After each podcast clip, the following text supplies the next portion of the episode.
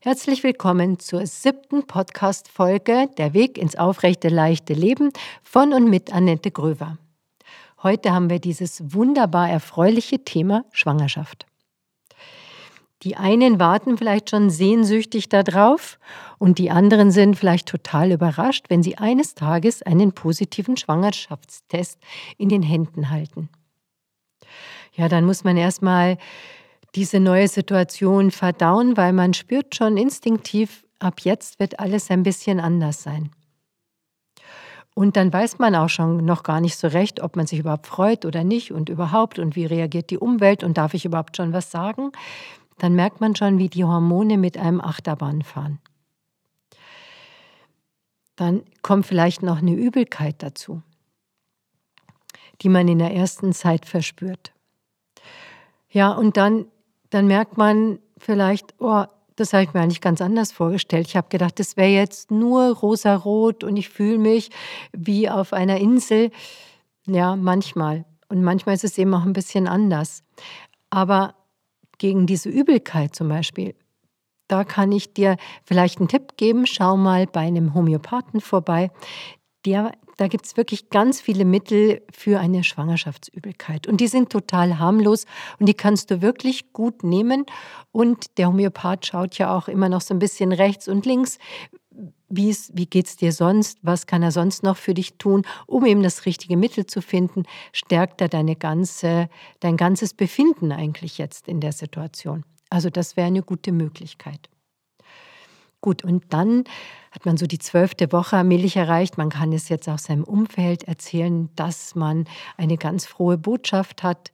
Und dann kommen ja auch viele Ratschläge und was man machen soll. Und dann gibt es auch viel, was man entscheiden muss jetzt schon in der Situation, wenn man zum Frauenarzt geht. Es werden Untersuchungen vorgeschlagen. Und ja, da bin ich noch so ein bisschen von der alten Sorte.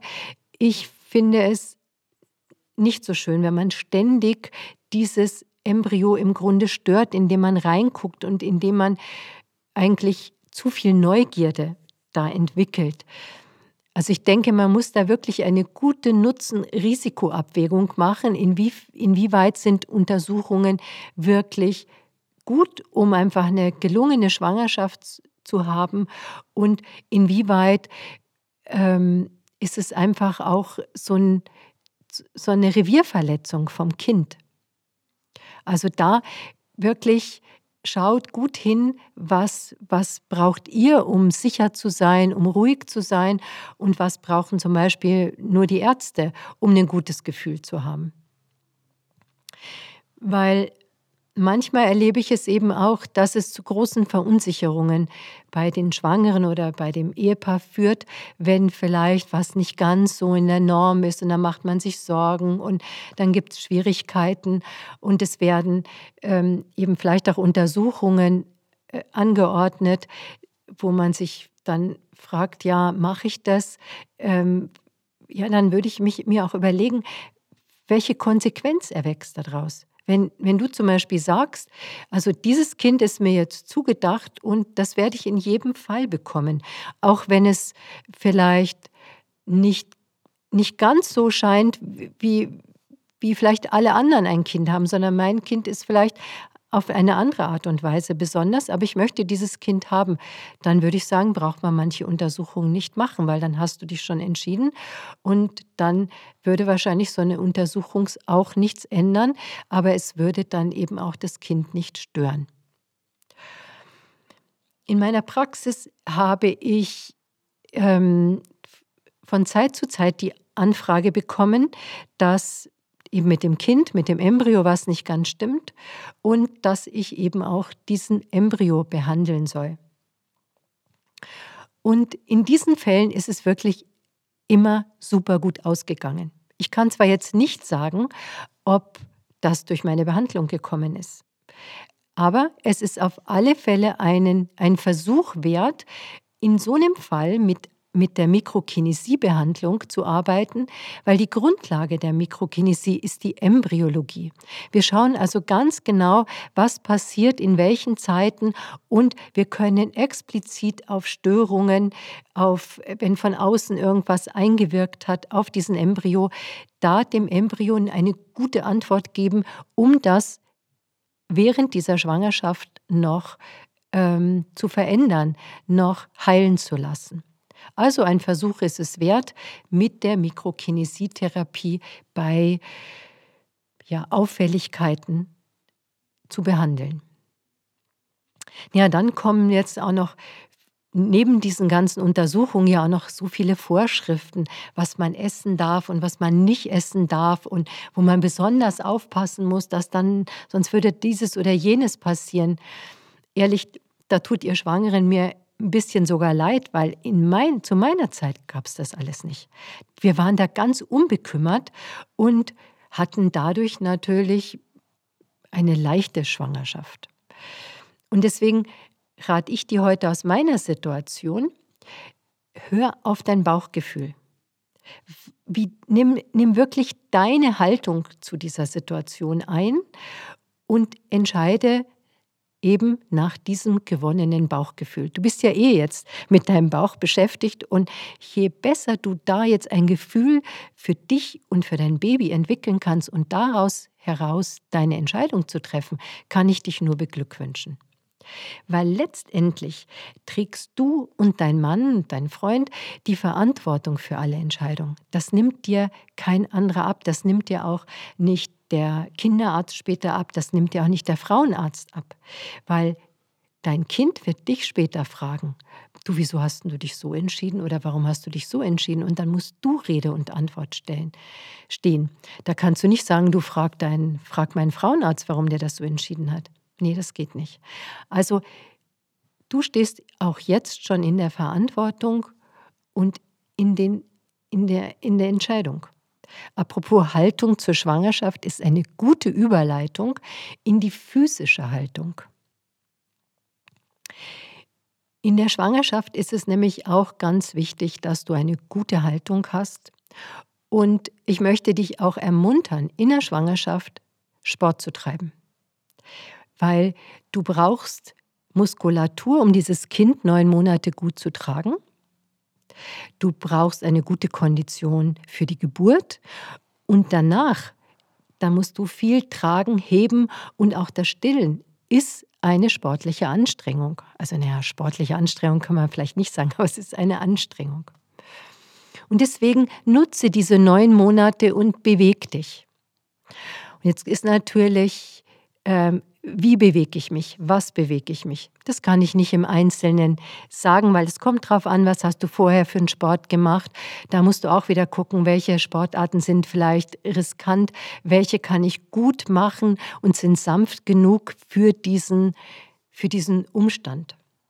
Und da kann ich dir Palidia wärmstens ans Herz legen, weil in Palidia lernst du einen Muskelaufbau in der tiefen Beckenbodenschicht, das ist der Levator ani. Ganz wichtig, das ist die tiefe Beckenbodenschicht, weil die mittlere Beckenbodenschicht ist in der Schwangerschaft kontraproduktiv. Die würde, die verengt im Grunde das Becken und das ist dann hinderlich bei einer Geburt. Die tiefe Beckenbodenschicht, also sprich Levator ani, die hilft dir wirklich, dieses Embryo anzuheben, sodass deine Beckengelenke ganz frei beweglich bleiben und dass deine Leiste frei ist. In der Leiste vorne, da gehen ja zum Beispiel die Lymphgefäße durch, die Venen und die Arterien und die Nerven. Und wenn die nicht gedrückt werden durch das Kind, dann später im siebten, achten, neunten Monat, dann diese, können diese ganzen Flüssigkeiten gut rauf und runter äh, strömen und du kriegst keine dicken Beine, du kriegst keine Nervenverletzungen und, und, und. Und du kriegst keine Iliosakralbeschwerden, weil ja eben die Gelenke durch den Levator ani freigehalten werden. Also ganz wichtig, ein gut trainierter Levator ani in der Schwangerschaft. Und den, der hält wirklich die ganze Zeit den Fötus ein bisschen angehoben. Gleichzeitig, wenn der Levator Ani aktiv ist, hast du immer einen guten Grundtonus in den Bauchmuskeln und in den Rückenmuskeln. Auch das ist zu Ende der Schwangerschaft super, super gut, weil du dann keinen Stützgurt brauchst, weil du keine Rückenprobleme hast. Und dann lernst du in Palidia einfach noch eine super gute Atmung, die sich genau über das Kind legt und dem Kind wirklich unheimlich viel Raum gibt. Gleichzeitig unterstützt du mit der Atmung deine Wirbelsäule und gleichzeitig sorgst du für einen super guten Sauerstoffgehalt im Blut, was natürlich über die Nabelschnur auch dem Kind zugutekommt. Also eine ganz kräftige, sauerstoffgeladene Atmung kannst du da lernen. Hör dir vielleicht nochmal die letzte Podcast-Serie an, die Nummer 6. Da spreche ich über das Hohlkreuz.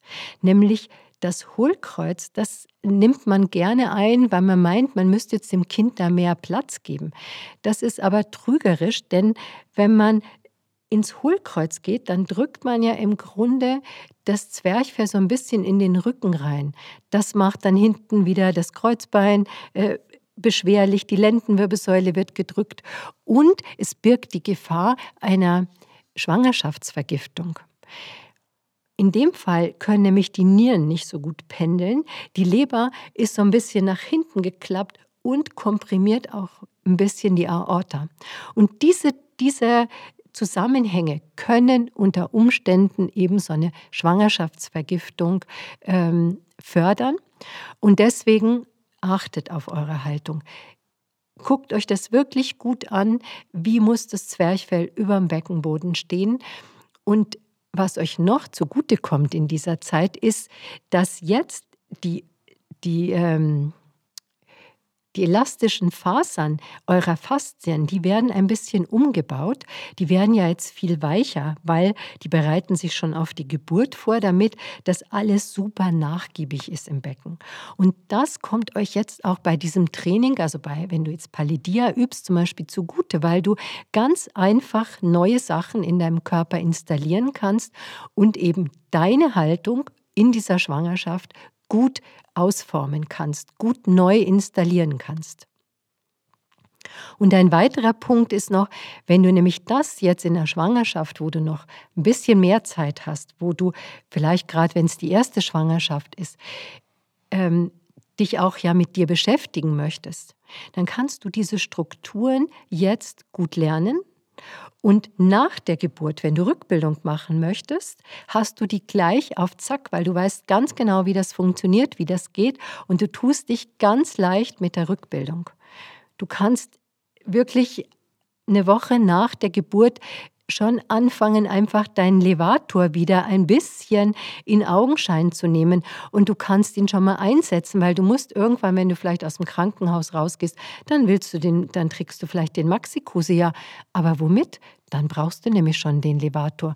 Und wenn dir der schon geläufig ist, weil du ihn vorher einfach schon genutzt hast, um dieses Kind gut zu tragen, dann bist du jetzt gut beraten. Meinen jungen Frauen, die bei mir in der Praxis sind, die ich begleite, den rate ich, vier Wochen vor der Geburt bei mir nochmal vorbeizuschauen.